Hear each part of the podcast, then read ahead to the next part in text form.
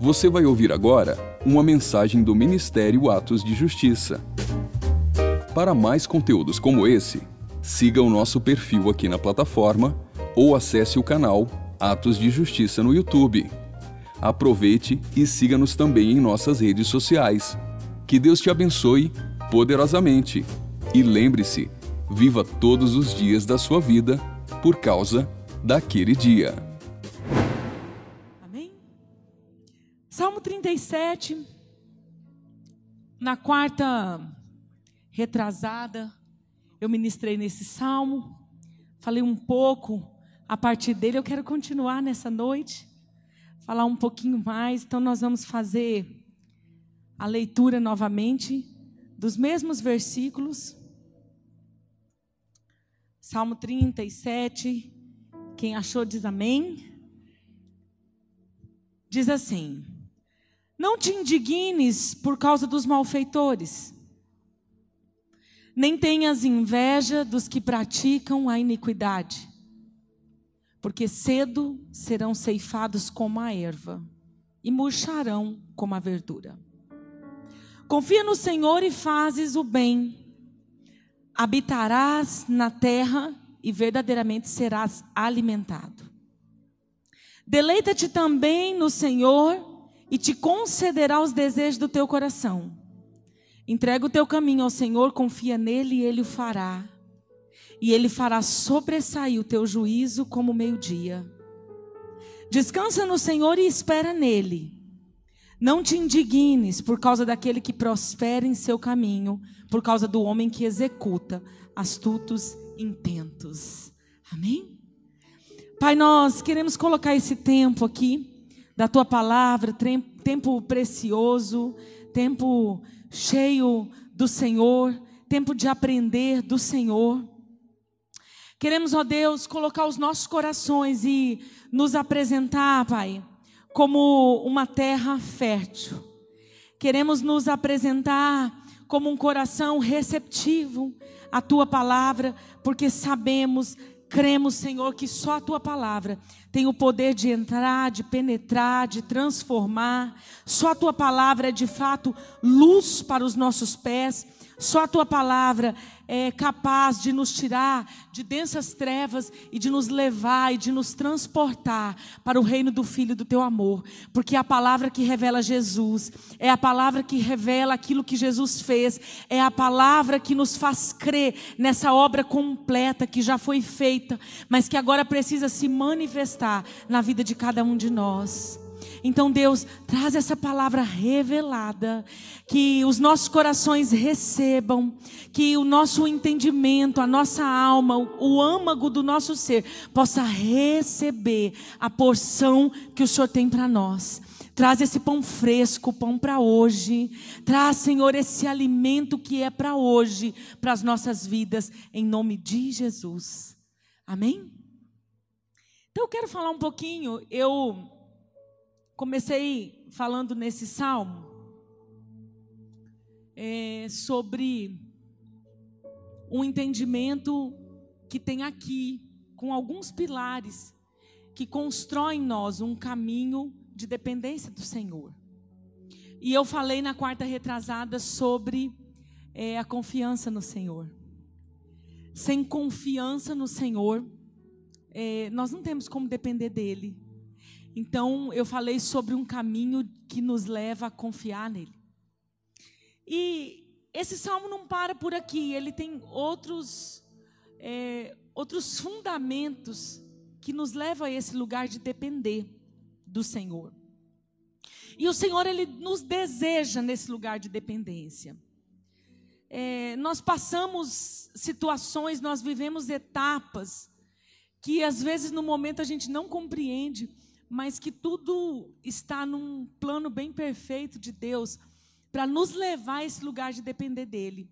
Só que quando nós estamos trilhando essa estrada, esse caminho de dependência, muitas vezes a gente não entende que qual é o alvo, qual é o objetivo do Senhor. E quando a gente deixa que a, a palavra salte sobre nós, fica mais suave, fica mais fácil, fica mais leve.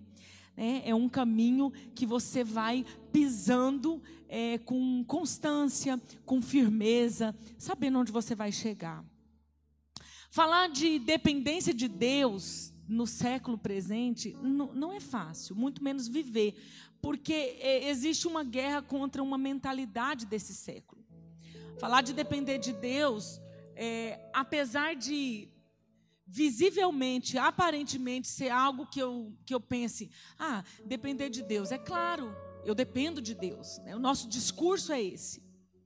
Mas é, é mais profundo do que a gente pode imaginar.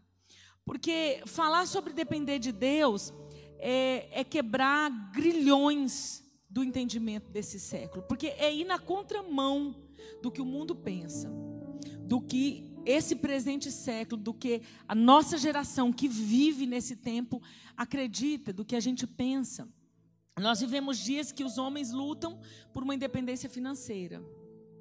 Nós vemos homens guerreando para ter uma independência financeira. Nós vemos mulheres lutando para ser independente dos homens. É, nós vemos filhos lutando para ser independente dos pais. É engraçado que isso assim tem uma pegadinha, né? Por quê? Ah, o homem pode dizer assim: ah, mas é claro, pastor, você vai querer que eu. É, eu tenho que ter uma independência financeira, porque eu vou depender de quem? Financeiramente dos meus pais, vou depender dos irmãos, vou depender da igreja, vou depender da cesta básica. Então, tem uma coisa aparentemente boa e que é sutil, porque esse não é o lugar do crente.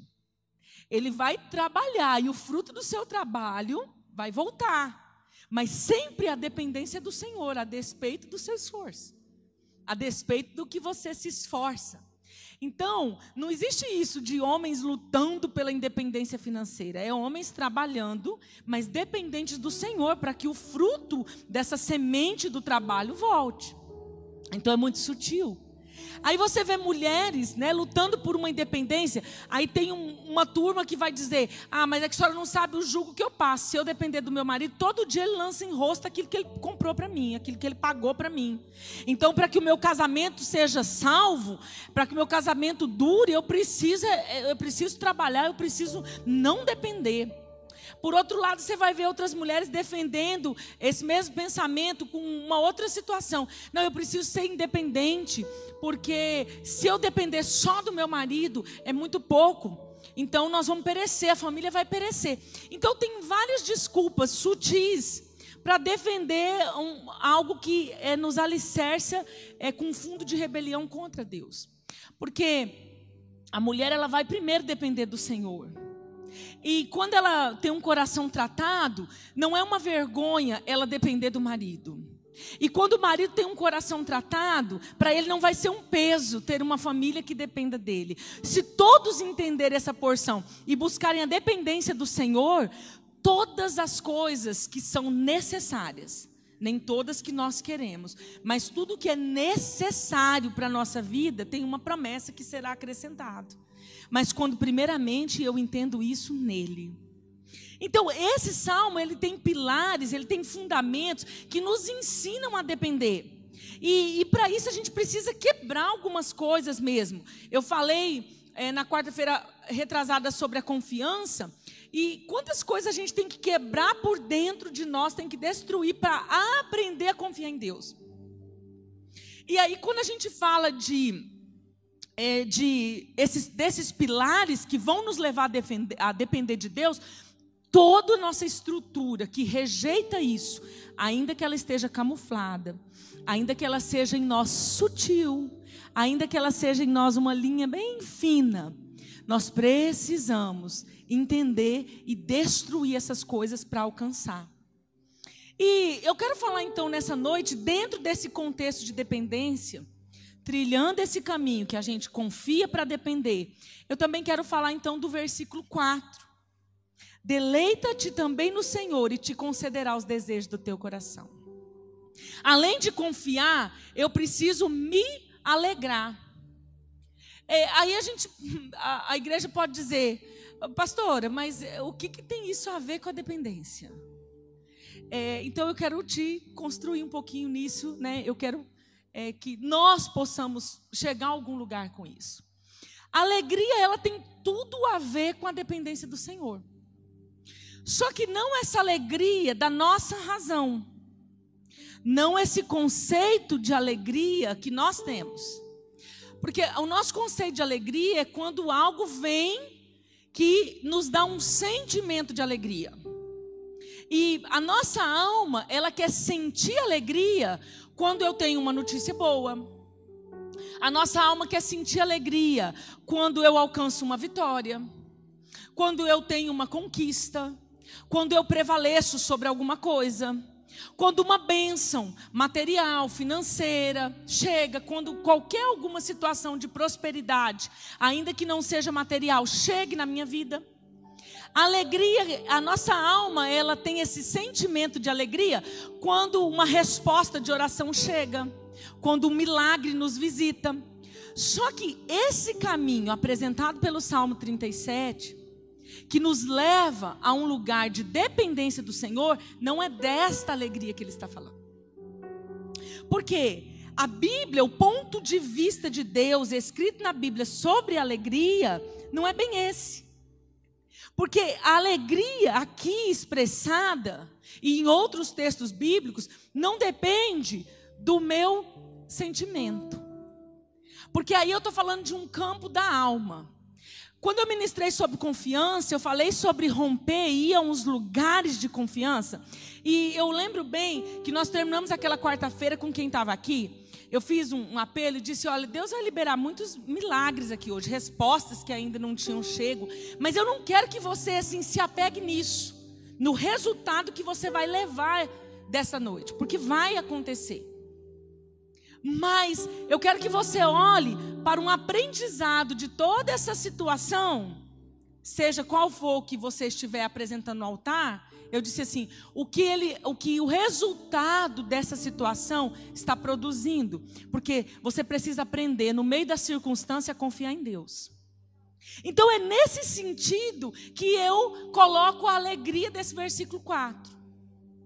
É uma alegria que não depende da circunstância, que não depende do abatimento da alma, que não depende, sabe, do dia que a sua alma possa estar apertada, não depende daquele dia que o seu rosto não, não tem um sorriso, ou pelo menos não um sorriso profundo, ou pelo menos não um sorriso sincero.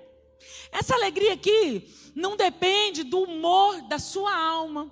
Essa alegria aqui não depende das coisas aparentes que estão tocando você. Não depende das coisas aparentes que estão chegando ou não chegando. Das respostas positivas ou das questões negativas que estão se levantando na sua vida. Essa alegria aqui é um outro nível de alegria. Essa alegria aqui é sobre o prazer desse relacionamento de quem confia. Essa alegria aqui é sobre um prazer, sobre é, uma alegria de saber que eu não estou mais só e que tem alguém que eu recebi como pai, que agora eu posso aprender, não só a confiar, mas a depender dele. Eu posso esperar em confiança e saber que ele não falha e saber que Ele não erra, a despeito do que eu vivo, a despeito do que eu passo, a despeito do que esse momento traz na minha vida, a despeito do que eu penso, a despeito do que o meu corpo reage a esse nível de alegria, é um nível de alegria que me faz entender que, a despeito de qualquer coisa dessa terra, eu sei quem eu sou, eu sei em quem eu tenho crido, e eu aprendi a depender de alguém que não falha, não erra. Então, é, é possível alegrar-se apesar do que passamos. É possível alegrar-nos apesar do que vivemos, apesar do que sentimos, porque Deus deixou escrito. Nós teríamos outros textos para se falar dessa alegria. Mas, por exemplo, em Filipenses, que é curtinho, objetivo e uma flecha no nosso coração. O capítulo 4, versículo 4 diz assim: Alegrai-vos sempre no Senhor. Outra vez digo, alegrai-vos. Aí você vai dizer, mas como alegrar-vos no Senhor no dia que eu estou triste? Se eu entender a alegria como sorriso nos lábios, fisicamente, eu vou me perder. Mas aqui ele está dizendo: alegrai-vos sempre no Senhor. Como alegrai-vos? Como eu vou me alegrar no dia que está doendo? No dia que por dentro está doído. Porque, queridos, lutas, elas causam dor. Muitos tipos. Como é que eu vou me alegrar no dia que o coração está sangrando? Como é que eu vou me alegrar no dia que o corpo está padecendo? Como é que eu vou me alegrar no luto? Famílias na pandemia que foram dizimadas. Talvez você conheça algumas que ficou uma pessoa do núcleo familiar, uma. Como é que essa pessoa Olha para esse texto, Filipenses 4,4. Em algo que ela está olhando e considera fisicamente uma tragédia na vida dela. E aqui está escrito: alegrai-vos sempre. Não diz alegrai-vos às vezes. Não diz alegrai-vos 360 dias. Não diz alegrai-vos 364 dias. Não diz alegrai-vos quando você tem motivo. Não diz alegrai-vos quando tudo vai bem. Diz alegrai-vos sempre. Sempre. Sempre. Pastora, como isso é possível? Só é possível quando eu entendo que fundamentos da fé não é pelo que eu vejo, Olhar com os olhos da fé, definitivamente não é viver por vista, não é viver pelo que eu contemplo, não é viver pela situação agora, não é viver pelo que o meu olho vê, não é também procurar os sinais da manifestação do que Deus está agindo. Viver por fé é numa esperança, acima de tudo, conquistada pelo Senhor, na ressurreição, é viver olhando para uma eternidade ao lado dele, é viver olhando para uma vida que, ainda que sem anos aqui, eu não tenha motivos físicos para me alegrar. A pessoa mais sofrida, a pessoa mais sofrida todos os anos, a pessoa que tem uma história mais desgraçada fisicamente, ela vai olhar para esse texto, mas ela contempla algo. Ela, os olhos dela estão fitos em uma eternidade por um preço que já foi pago, por uns olhos que estão fitos num véu que já se rasgou, pelos olhos que estão fitos naquilo que eu vou viver a eternidade inteira ao lado dele. Eu não vejo o céu, eu não vejo as ruas de ouro, eu não vejo o que está por vir, eu não vejo galardão, eu não vejo coroa, mas eu creio, e por aquilo que eu creio, eu caminho, eu olho, eu avanço, e esse já seria o motivo exclusivo, único e suficiente para que eu me alegrasse todos os dias, todos os dias, todos os dias.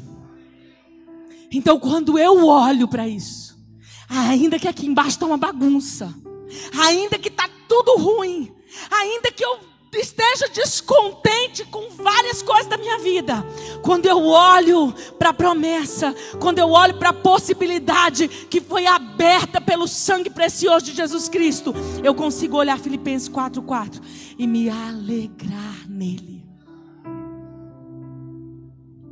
E o que nos impede de nos alegrar no Senhor. Eu olho para a circunstância, eu olho para aquilo que está acontecendo aqui, e eu me perco de Filipenses 4,4. Ah, pastora, mas nós somos humanos. Sim, eu sempre falo isso. A gente lida com a nossa humanidade. Então, na alma, pode vir uma tristeza quando o casamento não vai bem. A alma é sim afetada por uma tristeza quando o casamento não está bom. A alma é sim afetada por uma tristeza quando um filho está perdido, quando um filho está longe. A alma é sim afetada pela tristeza quando o corpo padece por uma enfermidade. Quando o corpo padece por uma enfermidade que causa dor, quando a alma padece por uma enfermidade que causa dor.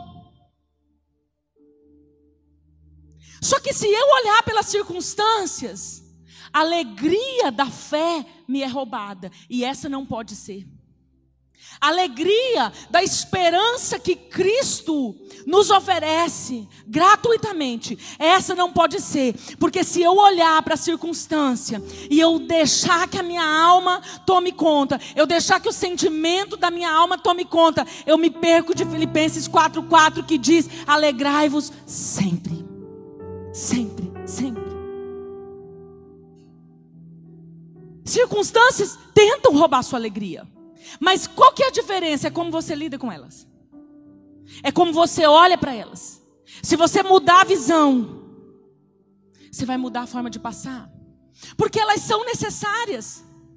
Por isso que quando você vai para Tiago capítulo 1, ele vai falar incrivelmente sobre a alegria de passar várias tribulações. Quantas vezes eu olhei para aquele texto e eu dizia: por que, que o senhor não escreveu uma tribulação? Por que, que o senhor não escreveu quando passar pela tribulação, a tribulação? Por que, que o senhor não apontou uma de cada vez? E ele diz: alegrai-vos quando passardes por várias tentações. Tentações ali, é lutas, são provas. E eu vou te dizer que nem sempre vai vir uma de cada vez. Quem disse? Quem te contou essa mentira? Porque se lá está escrito, alegrai-vos por viver, por passar várias tentações. Como é que a gente quer negar isso? E às vezes achar, eu sou o azarado da vida. Hã? Tem crente que fala assim. Pastor, eu devo ter jogado pedra na cruz, muitas vezes. Acho que eu chutei a obra de Macumba. E não estou lembrando. Porque não é possível.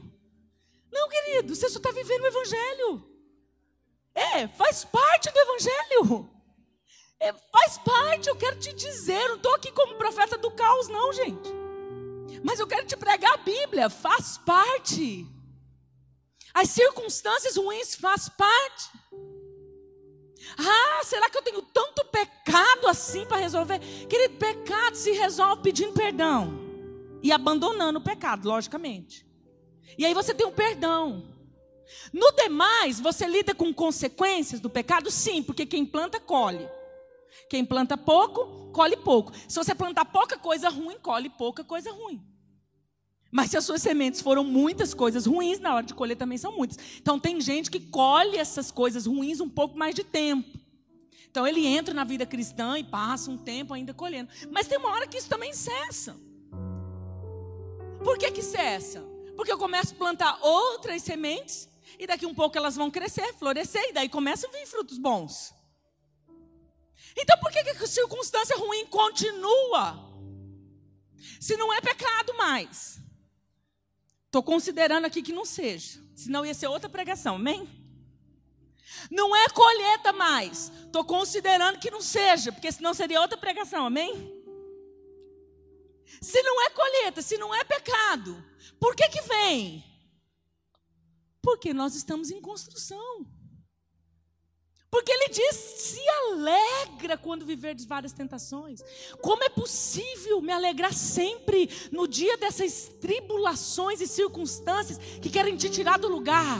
Só tem um jeito, olhando para Ele. Só tem um jeito contemplando o céu, só tem um jeito sendo apaixonado pela eternidade, só tem um jeito se agarrando na firme esperança de fé que um dia tudo isso vai passar, que um dia toda lágrima vai cessar, toda lágrima será enxugada dos nossos rostos, que um dia o trabalho vai cessar, que um dia as dores vão cessar, que um dia o corpo que enferma vai ser glorificado e que naquele dia a esperança virá eternamente. Só tem um jeito, olhando para essa esperança que está por vir. Por isso você vê o nosso pastor dizer: viva todos os seus dias por causa daquele dia. Não tire os olhos da eternidade, porque senão no dia da tribulação, da tentação, no dia que as circunstâncias quiserem te tirar, você vai pensar: vou recuar vou voltar atrás. Alguns chegam na igreja com essa esperança de que as lutas cessariam rapidamente. Ele vem agarrado nessa esperança, porque tem muita gente que vem para a igreja cansado de sofrer. Isso não é errado, gente. Porque Cristo falou: vem para mim o que está cansado. Vem, vem em mim o que está cansado, eu vou vos. Eu, eu tenho alívio. Para quem está cansado, farta, pesado, está sobrecarregado, ele convida esses, então não é errado. Só que quando chega aqui, a gente vai amadurecer. Depois de nascer de novo, nós vamos crescer. E tem pessoas que nesses primeiros passos do crescimento, olha e diz: Meu Deus, eu vim para a igreja e ficou pior. Porque a sensação para alguns é assim. Quando ainda não estão bem amadurecidos nessa fé, e olha, eu vou te dizer, mesmo os maduros. Ninguém está livre disso, não. A gente olha e diz: ficou pior. Está mais difícil, a luta aumentou. Ele nunca diz que seria diferente. Claro que nós vamos ter momentos diferentes. Então a circunstância, ela quer sim te tirar da dependência de Deus.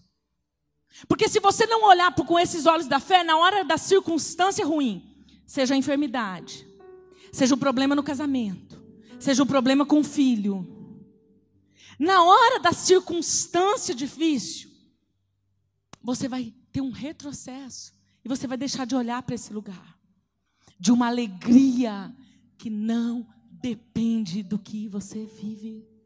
Não depende. O que mais que nos rouba alegria? que mais que nos tira desse lugar de nos alegrar sempre? Relacionamentos. Gente, eu prego, se tem uma coisa difícil nas áreas de avançar em cura e que a gente vai sendo liberto é relacionar. Porque relacionamento é viver com gente. É trocar experiência com pessoa. E pensa num negócio desafiador, gente. Então, muitas vezes, nós olhamos para as pessoas e a gente quer sair desse lugar de alegria. Ah, então pessoas roubam a nossa alegria? Só se a gente deixar. Porque o equilíbrio e a saúde emocional, ela é baseada no quê? Em você não colocar na mão do outro aquilo que está aqui. Porque se você olhar para o outro, gente, na alma vai dar tristeza. Meu Deus. Por quê? Pessoas machucam. Pessoas são ofensivas. Pessoas às vezes vão ferir você e nem tá achando que fez nada. Pessoas às vezes te machucam e nem tá sabendo o que fez. Tem outros que são mais ruins um pouco, machuca de propósito. Tem outros que erram e erram de novo e erram de novo. E tem hora que a medida vai enchendo, vai enchendo, vai enchendo, vai enchendo, vai enchendo. Aí você vai lá, começa a se abater e a se entristecer. Só que daí você olha para esse texto, ele diz: alegrai-vos sempre. Então, na hora que eu estou ferido, na hora que eu me sinto traída, na hora que eu me sinto injustiçada, eu devo me alegrar? Sim. Quando ele diz sempre, é sempre, é traído é injustiçado, é ferido, é não compreendido, é cansado. Ah, é em qualquer momento, ele diz: alegrai-vos. Decepção com as pessoas, vai, vai querer te roubar essa alegria, vai querer dizer: ah, não adianta, estou caminhando para quê? Vou chegar aonde? Vou alcançar o quê? Por isso que a Bíblia ensinou perdão. E é por isso que de maneira suprema, de maneira suprema, inteligência máxima de Deus, ele colocou o perdão como incondicional. Se você quer a intimidade com ele, se você quer a habitação com ele, ele não deixou condição. Porque para que eu avance e me alegre sempre, quando a gente fala do próximo, só é possível colocando no meio a palavra perdão. Sem perdoar, queridos, não temos como nos alegrar no Senhor. Por quê, pastora? Porque a falta de perdão vai romper a minha comunicação com Ele. A falta de perdão pesa o meu coração. A falta de perdão rompe a minha aliança, rompe a minha intimidade, me tira desse lugar. Você pode ver que não demora muitos dias que você crente você que busca, você que já alcançou alguns lugares no Senhor, é poucos dias que você está amargo, você já sente a diferença. É poucos dias que o teu coração está pesado na mágoa, está acorrentado, está encarcerado pela amargura. Com poucos dias você já vai se desconectando. A desconexão ela vai acontecendo aos poucos. Mas você vai sentindo, não demora tanto para você começar a sentir a frieza, o afastamento, esse lugar de distanciamento do Senhor. E aí é claro que agora a tristeza que abatia só a sua alma começa a bater o seu espírito. Porque a distância dele me faz tirar os olhos da eternidade. A distância dele me faz tirar os olhos da promessa. A distância, a desconexão com ele me faz tirar os olhos da esperança eterna. A desconexão com Ele vai fazer eu perder essa alegria que é no espírito. E aí, se ela já não está na alma, gente, Agora você perde a do espírito, aí o caos se instala. Então, você não pode colocar na mão de pessoas a tua alegria do espírito. É claro, lidando com a humanidade, tua alma vai oscilar. Tem problema, lida com a alma. Chama do espírito para a alma, porque o espírito está pronto. A alma está em guerra, a alma está em luta, a sua carne está guerreando, mas no espírito, essa alegria é uma certeza quando eu olho para a eternidade. No espírito, essa alegria é uma verdade quando eu creio e eu confio. Por isso o salmista disse: deleita-te também no Senhor. E aí Filipenses diz: alegra-vos sempre, deleita-te sempre. Ah, pastora, não dá para viver em alegria quando eu estou decepcionado. Gente, decepção é comum quando você vive no mundo. Se a decepção não vem pelo seu núcleo familiar, a decepção vem pela parentela. O semestre que está quieto na parentela, a decepção vem no trabalho, nas pessoas do convívio. Quando no trabalho dá uma folga, a decepção vem nos irmãos da igreja. Quando dá uma folga com os irmãos da igreja, vem dos pastores. Decepção é comum. O que eu não posso é deixar que a decepção me roube a alegria do que Jesus fez. Você vai colocar a alegria da salvação, a alegria da obra consumada, conquistada, a alegria de uma esperança de passar a eternidade no céu, a eternidade no ambiente celestial, a eternidade no ambiente eterno de Deus, a eternidade em um corpo glorificado ao lado do Rei da Glória. Essa alegria ser roubada porque você colocou na mão de pessoas. Porque você transferiu para pessoas. Não. Não. Não. Essa alegria às vezes quer ser roubada quando vem uma luta financeira. Gente, você quer ver o povo triste? Quando o salário acaba. Fim do mês. Aqueles que acabam, porque talvez, né, que a gente tem gente que sabe governar e coordenar suas finanças, passa os 30 dias ainda sobra um pouco para o outro mês. Eu creio. Mas nem todos têm essa mesma habilidade ou nem todos têm essa mesma condição. Saiu uma conta do lugar, um gasto extra, desequilibrou. Não é só tristeza, não. Vem ira, vem um monte de coisa junta que eu nem vou falar aqui. Não é só tristeza, não. Nos homens é impressionante. Não estou dizendo que as mulheres não dão uns piti aí por causa de dinheiro. Mas nos homens é impressionante, porque é uma raiva da vida. O negócio desgoverna no dinheiro a crise por qualquer uma situação, uma questão que colocou as, as coisas em desordem. Não é só uma tristeza de um semblante caído, não. É um monte de reações que desgovernam. E aí eu te pergunto, nesse momento, onde está a dependência? Acabou?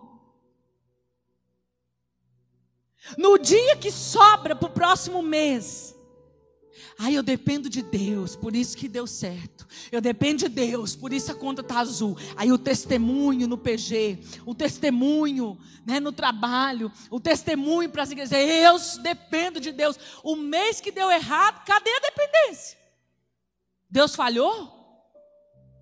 Deus não funcionou? Parou de depender. Não confio mais. Apostei minhas fichas em Deus, agora deu tudo errado. Queridos, a situação não pode te tirar da dependência. Na crise, eu continuo dependendo. Num negócio que não deu certo, eu continuo dependendo. Numa situação que houve escassez, num dinheiro gasto com a enfermidade, no carro que quebrou e desequilibrou as coisas, no negócio grande que deu errado, na empresa que faliu, eu continuo dependendo daquele que me chamou e me tirou das trevas para a maravilhosa luz, porque eu olho para a obra, eu olho para o que está consumado, eu olho para a eternidade e eu saio da circunstância, eu saio da crise, eu saio desse momento e os meus olhos me levam para Filipenses 4. 4, no amor dele, no resgate dele, no que ele fez. E aí todas essas coisas aqui ficam pequenas. Eu não estou dizendo que são fáceis de passar, tá? Eu não estou dizendo que a gente não sofre. Eu não estou dizendo que não tem um dano.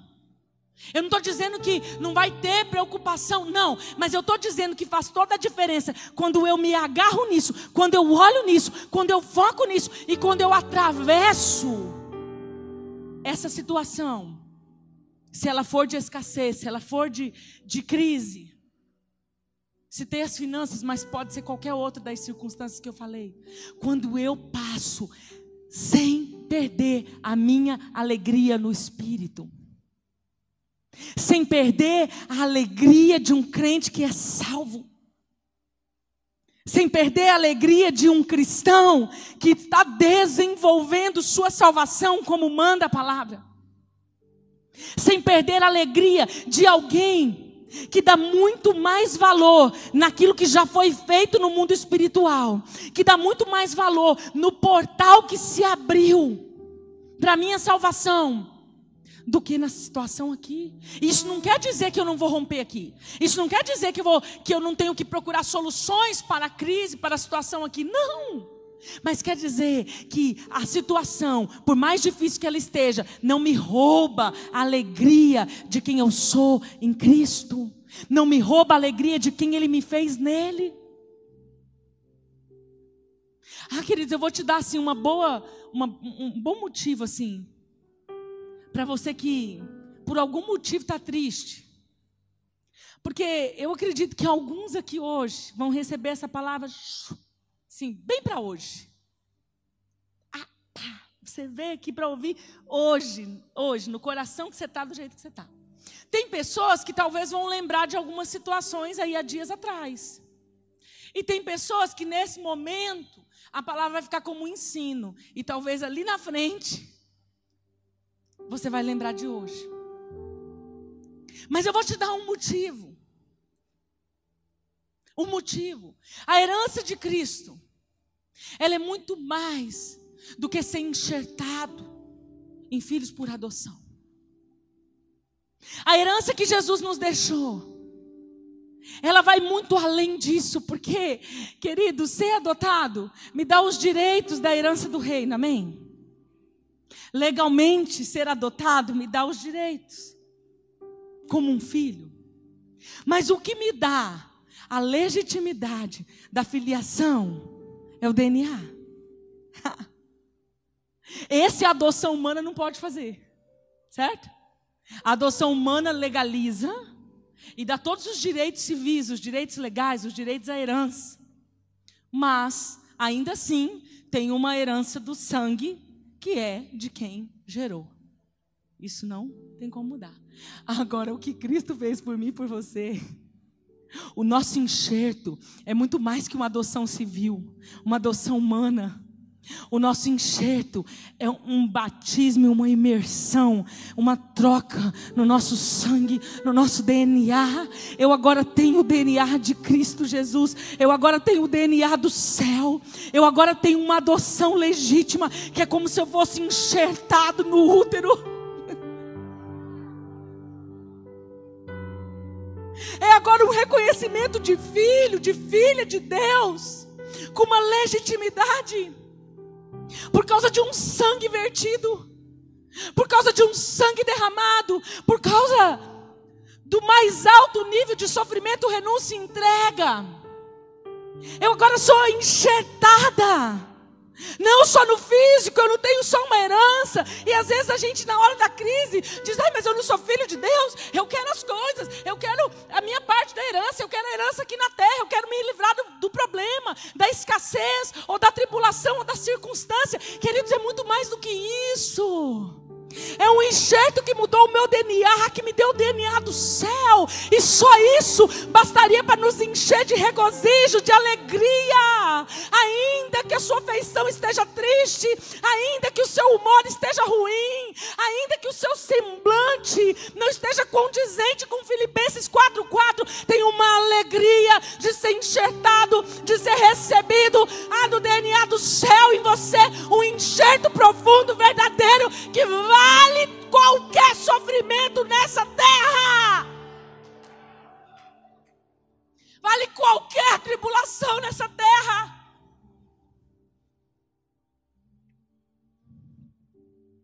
Meu Deus, quanto a essa terra, ele diz, em 1 Timóteo 6, de 6 a 8, mas é grande ganho a piedade com contentamento. Piedade com contentamento. Porque nada trouxemos para esse mundo. E manifesto é que nada podemos levar dele. Tendo, porém, sustento e com que nos cobrirmos, estejamos com isso contentes. Eu sei que a tristeza de muitos não é por escassez, nem sempre é escassez financeira. Embora em alguns momentos de alguns é. Embora alguns, em alguns momentos, são entristecidos porque estão frustrados, olham para a idade. Às vezes eu converso com algumas pessoas, quando elas abrem o coração, elas dizem: Pastor, olha a minha idade, eu não tenho uma casa própria. Olha a minha idade, eu tinha tantos sonhos, tantos planos quando eu casei. Olha como eu estou, vivo de um salário mínimo, dependo de ajudas de governo, às vezes de uma cesta. Vocês têm uma frustração, um amargo. Nem sempre é com pessoas, mas com a vida, com o resultado, com a consequência, com tudo que chegou até aqui. Tem outros que a frustração em relação ao casamento. Alguns que não casaram dizem: ah, se eu tivesse casado, tinha sido diferente. Se eu tivesse tido filhos, eu estaria amparado na velhice. Aí você conversa com outros que casaram e fala: eu não devia ter casado. Para que, que eu fui casar? Não sei o que eu vou fazer na minha vida casando. Mas ele diz: olha, sejais vós contentes. O contentamento com piedade Essa insatisfação rouba a nossa alegria. Porque você tira os olhos do que é teu DNA do céu em você. Você desvaloriza o que é ser filho por enxerto de Deus. Não é filho por adoção física. Não é filho com direito às coisas vis desse mundo que são passageiras. E esse texto está dizendo que já manifesto é que ninguém trouxe nada e ninguém vai levar nada. Passa, acaba.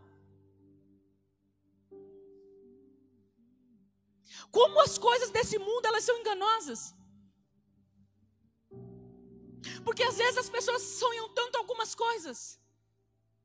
E quando estão vivendo aquela, aquele momento, já nem tem tanta graça assim. Você já prestou atenção? Sonham tanto com o carro novo. Aí depois de um mês parece que já perdeu a graça. Já acostumou com o cheiro, com a cor. é, já está vendo um defeitinho, começa assim, né? Ah, já não é mais tão legal quando parecia. Sonho, sonho, idealiza uma viagem. Quando está lá na viagem, já não é mais tão, tão legal assim. Porque essas coisas, eu não trouxe nada, não vou levar nada. Então o afago que faz na alma é passageiro. Só o que te preenche por completo é a alegria que vem no teu espírito. E essa alegria, ela tem um nome. Essa alegria é uma pessoa. Essa alegria é quem deu o sangue vertido na cruz, pagou esse preço até a morte, mas ele venceu os grilhões da morte e ressuscitou para que você fosse enxertado no reino no reino do Pai, você foi enxertado pelo Filho do seu amor. E pode nascer de novo. Esse novo nascimento é do Espírito, por isso nós podemos dizer que temos um DNA do céu. Por isso que a Bíblia diz: ainda que teu pai e tua mãe te abandonarem, eu, eu, eu, eu te amo te aceito, te quero, te desejo, te fiz filho.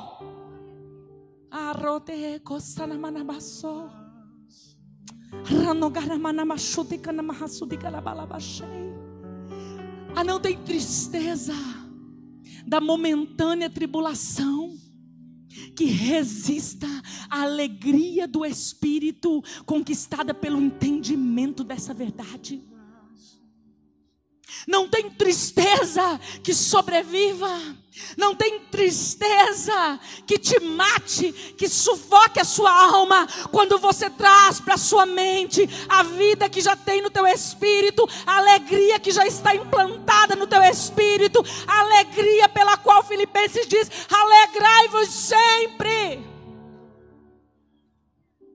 Ainda que alguém do seu lado esteja te massacrando ainda que alguém do teu lado esteja te apertando, ainda que a circunstância esteja como um rolo compressor passando por cima de você, ainda que a enfermidade esteja machucando o teu corpo, ainda que as pessoas estejam difamando o seu nome, Ainda que você esteja sendo injustiçado, mal interpretado, ah, querido, eu quero te chamar. Olhe para a circunstância como um preparo, como um ensaio, como uma situação que te constrói. Olhe para as pessoas, para as circunstâncias vividas. Olhe para a escassez. Olhe para qualquer situação que esteja querendo roubar a sua alegria, como uma oportunidade de crescimento. Olhe para essa situação como algo que Deus está usando para construir você. Por isso, Tiago disse: alegrai-vos durante as várias tentações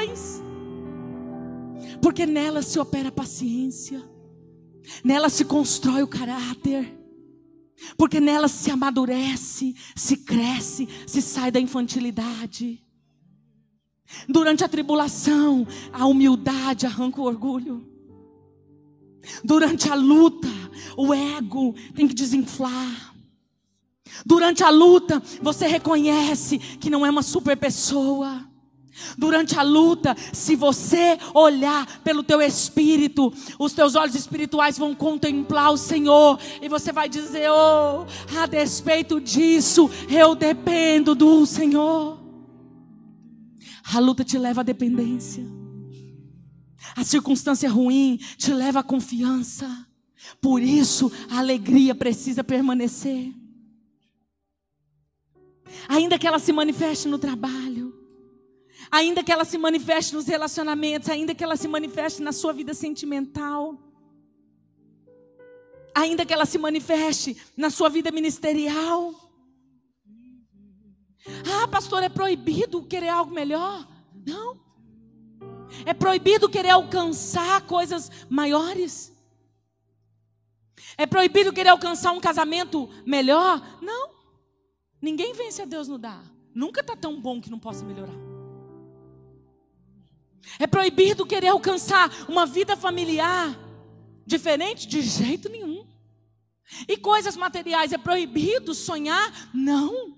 É proibido desejar? Não.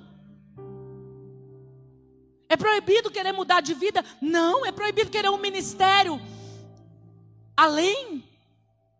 Coisas a mais na vida ministerial? Não. Então o que é proibido? É proibido desprezar tudo aquilo que Deus fez, porque a coisa aqui não está como você espera. É proibido a tristeza invadir o teu espírito e te afastar e te desconectar da intimidade com Ele, porque a coisa aqui embaixo ainda não aconteceu como você almeja. Foi assim que procedeu o povo de Deus. Também desprezaram a terra aprazível. Não creram na Sua palavra.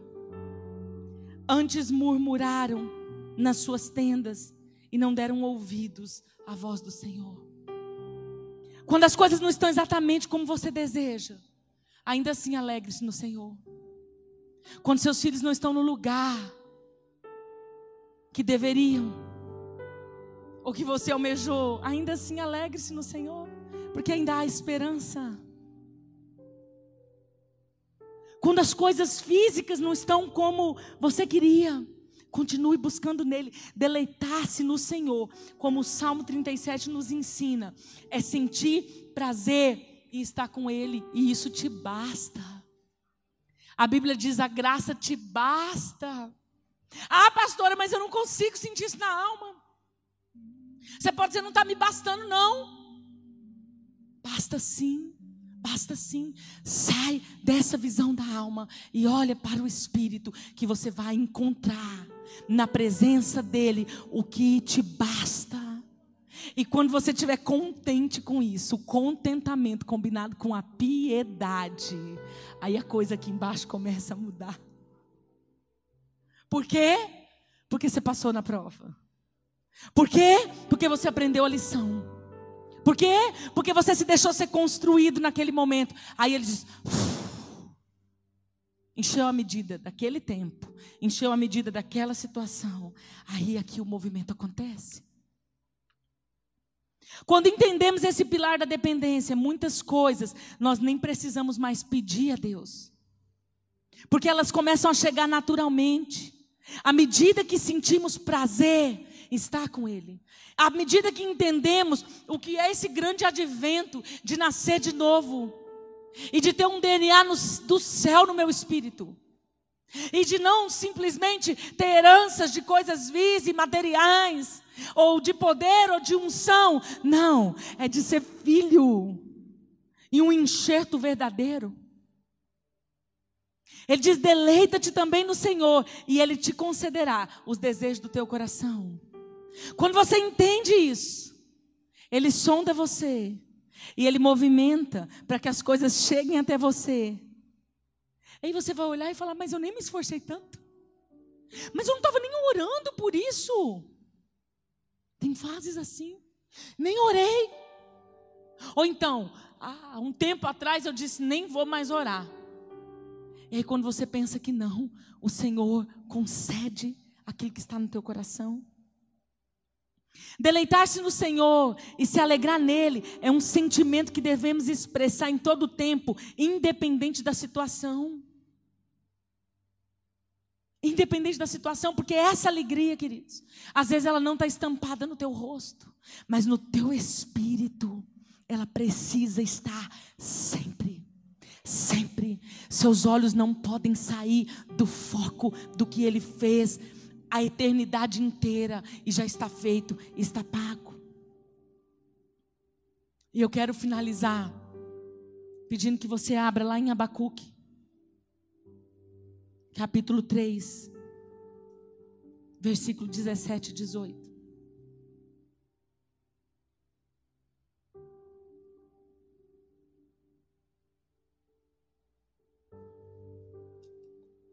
Abacuque capítulo 3. Esse profeta entendeu que, mesmo diante dos juízos de Deus, a luz de Deus manifesta. E quando ele ouviu o Senhor, ele experimentou sua glória. Abacuque ele cantou esse cântico, alegrando-se no Senhor e exultando nele. Porque ele entendeu esse nível de prazer e de alegria em Deus. Por mais que as circunstâncias fossem adversas, ou que as respostas de Deus não estivessem de acordo com seus pensamentos, ele contemplou o céu. Ele contemplou o reino espiritual. Ainda assim, que tudo estava contrário, ele cantou um cântico que expressa a mais profunda e verdadeira adoração. Porque a mais profunda e verdadeira adoração você vai dar no dia que o negócio não está bom. Aquele dia que ainda que o teu semblante não esteja bom. Ainda que as lágrimas você não está nem contendo. Chora no mercado. Chora no médico. Chora na igreja. A situação te pressionou tanto. Então não tem como estar com o sorriso estampado. Ah, nesse dia, no seu secreto, na sua intimidade, você tem condições de dar o melhor da sua adoração. Abacuque entendeu isso. Nesse dia, que a pressão te espreme, você tem condições de dar a tua mais profunda e verdadeira adoração. Tem pessoas que, no dia que a pressão aumenta, ele escolhe tudo que afasta de Deus. Ele escolhe a Babilônia. Outros escolhem o Egito. O dia que as coisas pressionam, ele escolhe o que não glorifica. Mas tem alguns que se levantam como Abacuque. E no dia em que a situação te pressiona, você dá o mais lindo louvor. O rosto está cheio de lágrimas a expressão do rosto externo nem tá boa, mas o teu coração vai nesse lugar. E ele deixou escrito assim: porque ainda que a figueira não floresça, nem haja fruto na vide, ainda que decepcione o produto da oliveira, e os campos não produzam mantimento, ainda que as ovelhas da malhada sejam arrebatadas, e nos currais não haja gado. Todavia, eu me alegrarei no Senhor, exultarei no Deus da minha salvação. Alguém que depende de Deus, ele caminha para esse nível. Não vou dizer que em todos os momentos a gente enche a medida certa, mas a gente caminha para isso. Mesmo na prova, ele consegue se alegrar e sentir prazer no Senhor. Na prova, ele não recua para o Egito, ele não escolhe a Babilônia. Esse é o nível de adoração. Não teve resposta de Deus, Deus está quieto, ainda que o produto da oliveira tente mentir para você, ainda que você olhe e não esteja dando fruto, o que, que eu fiz até aqui? Tantos anos de crente, parece que não deu fruto em tal área ou tal área. Em algumas pessoas é em todas as áreas, em algumas é algumas áreas, cada um com seu cada um. Ainda que o produto da oliveira tente mentir para você, eu vim aqui te dizer que a tua alegria não é pelo que você vê, porque a tua fé te leva a um lugar de se alegrar em alguém, é uma pessoa. Tua alegria é uma pessoa, tua alegria tem nome. Tua alegria é baseada em Jesus Cristo de Nazaré, em o que ele fez, em o que ele é, no que ele alcançou. Ainda que não tenha respostas, isso que ele diz. Ah, se a figueira não florescer, a vide não estiver dando fruto, está tudo seco. Uma estação que nem folha parece que tem, ou as poucas que tem parece que estão secas. Ainda que decepcione o produto da oliveira. Ainda que os campos não produzam mantimento, ainda que você olhe e as ovelhas da malhada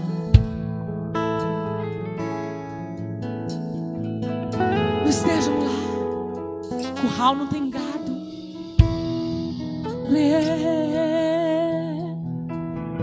Oh, ainda assim, ainda assim, ainda assim, eu me alegrarei.